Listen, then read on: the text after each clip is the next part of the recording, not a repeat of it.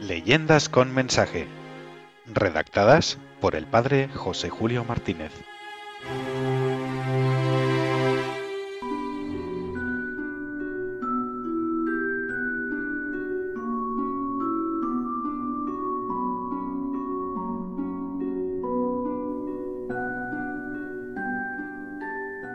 La cruz ante la cueva.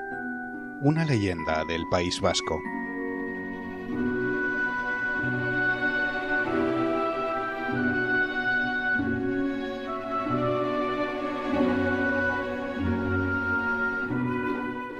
Las majestuosas cumbres del monte Amboto vigilan sobre el valle de Arratia, habitado por gentes del campo siempre honradas y sencillas. Las leyendas del País Vasco presentan a este monte como centro en el que convergen los héroes y también las maitagarris, brujas o hadas del bosque.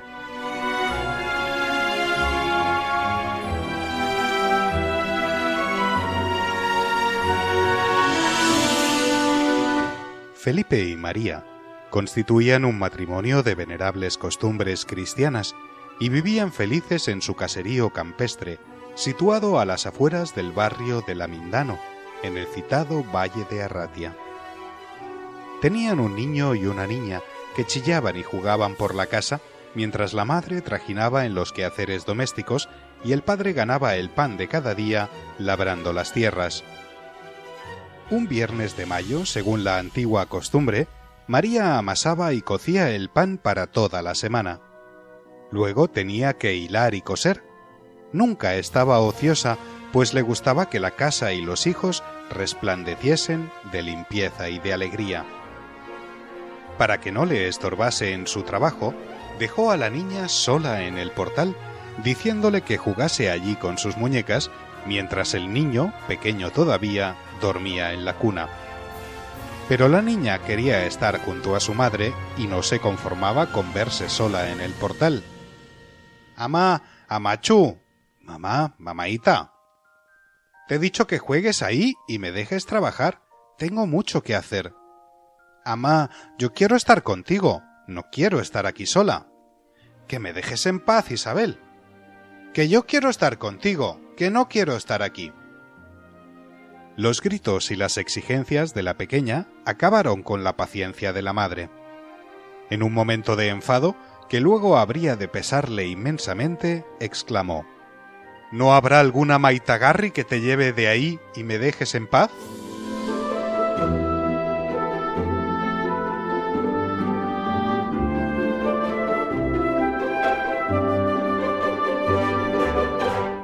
Pasó un rato sin que Isabelita volviese a ser oída. María pensó que al fin estaría entretenida con su muñeca y terminó la tarea muy tranquila. Cuando dejó los panes en el horno, salió al portal para recoger a su hija. Pero... Isabelita. Isabel. La niña no respondía ni aparecía por ninguna parte. La mujer salió a la calle y fue buscándola por todo el barrio. A cada vecino o vecina de la Mindano preguntaba llena de angustia ¿Habéis visto a mi niña? Y la respuesta era siempre la misma. No la he visto, pero no te apures, no se habrá ido muy lejos.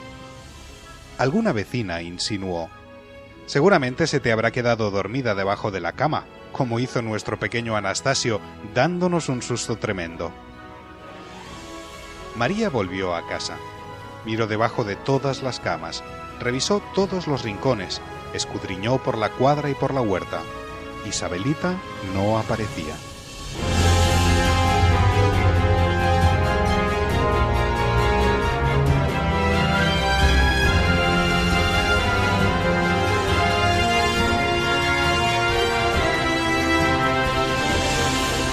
En esta angustia llegó la noche, y el día siguiente, y fueron pasando más noches y más días, hasta que al fin tanto María como Felipe tuvieron que hacerse a la terrible idea de que habían perdido a su idolatrada hijita. La lloraron sin consuelo mucho tiempo. El hermanito de Isabel era ya un gallardo adolescente de doce años y empezaba a ayudar a su padre en los trabajos del campo. Un día llegó a casa con una emoción incontenible. Había pasado por delante de la cueva de la Mindano y a la entrada de la misma había visto una niña lindísima, algo mayor que él. Corrió a su madre y le preguntó Mi hermana, aquella que desapareció cuando yo era pequeño, ¿será ahora como de catorce años? Sí. ¿La has visto? ¿Tenía el pelo muy rubio? Sí. ¿La has visto, hijo mío? Eh, ¿Tenía los ojos azules y era muy guapa? Sí. ¿Dónde está? La he visto delante de la cueva de la Mindano. Estaba sentada en una roca, vestida como una princesa, y se peinaba el pelo rubio con un peine de marfil. En cuanto advirtió que yo me acercaba, se escondió rápidamente dentro de la cueva. Los padres subieron allá. Exploraron todos los alrededores y las cercanías de la cueva, con la esperanza de ver a Isabelita. Pero nunca lo consiguieron. Otros días volvió el niño a casa repitiendo lo mismo, y acababa con el estribillo de siempre. En cuanto oyó el ruido de mis pasos, se metió corriendo en la cueva, y ya no ha sido posible verla más.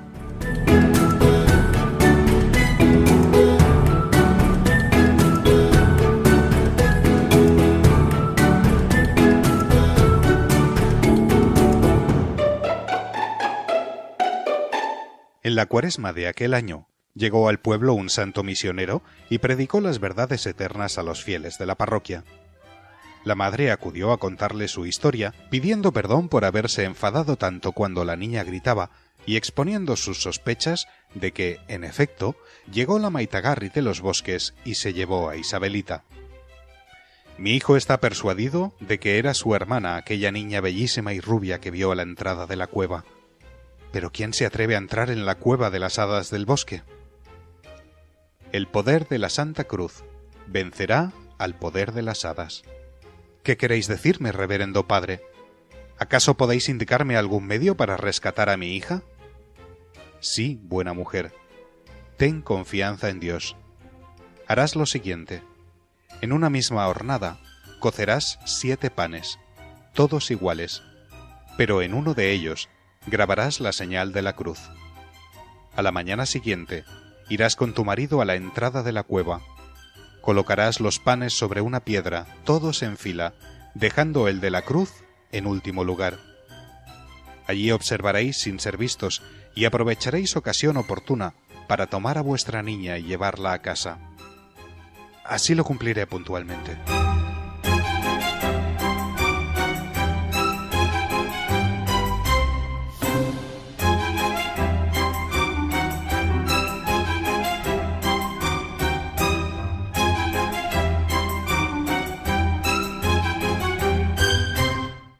Siguiente, ya estaban Felipe y María caminando hacia la cueva de la Mindano con los siete panes. Los colocaron como el misionero les había indicado y se escondieron entre los matorrales donde quedaron sin hacer ruido ninguno. Cuando ya el sol iluminaba todo el paisaje y los pájaros cantaban al nuevo día, vieron que salía de la cueva una niña preciosa, con el pelo rubio extendido sobre la espalda salía atraída por el aroma de los panes nuevos. Dirigió hacia ellos los ojos, miró alrededor, se creyó completamente sola, cogió el primer pan y corrió con él hacia dentro de la cueva. Hizo lo mismo con el segundo, con el tercero, con el cuarto. Sus padres la miraban emocionados, sintiendo al mismo tiempo alegría y temor. Cada vez que la niña extendía la mano a tomar un pan, Felipe intentaba dar un salto y salir a cogerla, pero Isabelita desaparecía inmediatamente. Así llegó hasta coger el último pan. También corrió con él a desaparecer en el interior de la cueva, pero aquel pan era el marcado con una cruz, y la cruz no se dejaba meter en la cueva donde tal vez estaban reunidas las brujas del bosque. Apretando el pan entre sus brazos, la niña forcejeaba por seguir avanzando. Quién sabe si desde dentro la exigía venir aquella misma hada mala que la había robado y la tenía esclavizada. Pero Isabelita no podía moverse hacia adentro. Sus padres sintieron que una valentía nueva les llenaba el corazón y comprendieron que aquella era su hora.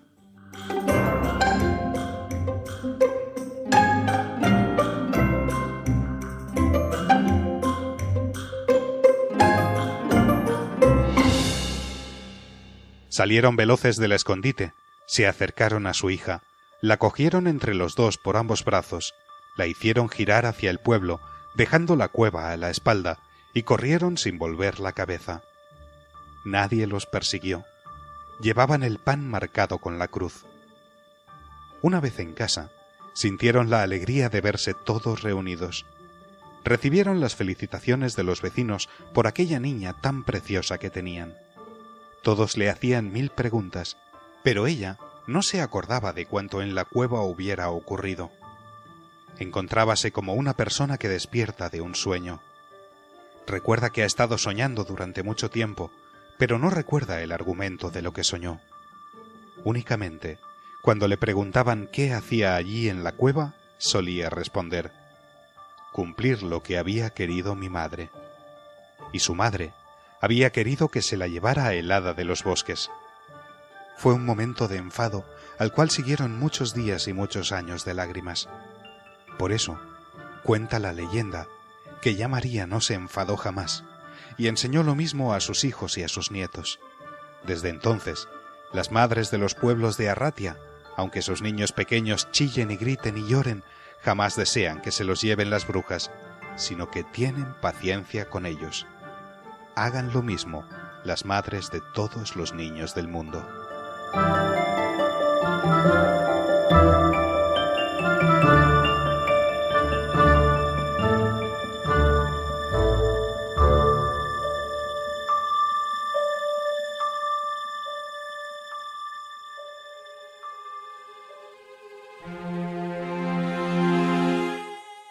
Leyendas con mensaje. Redactadas por el padre José Julio Martínez.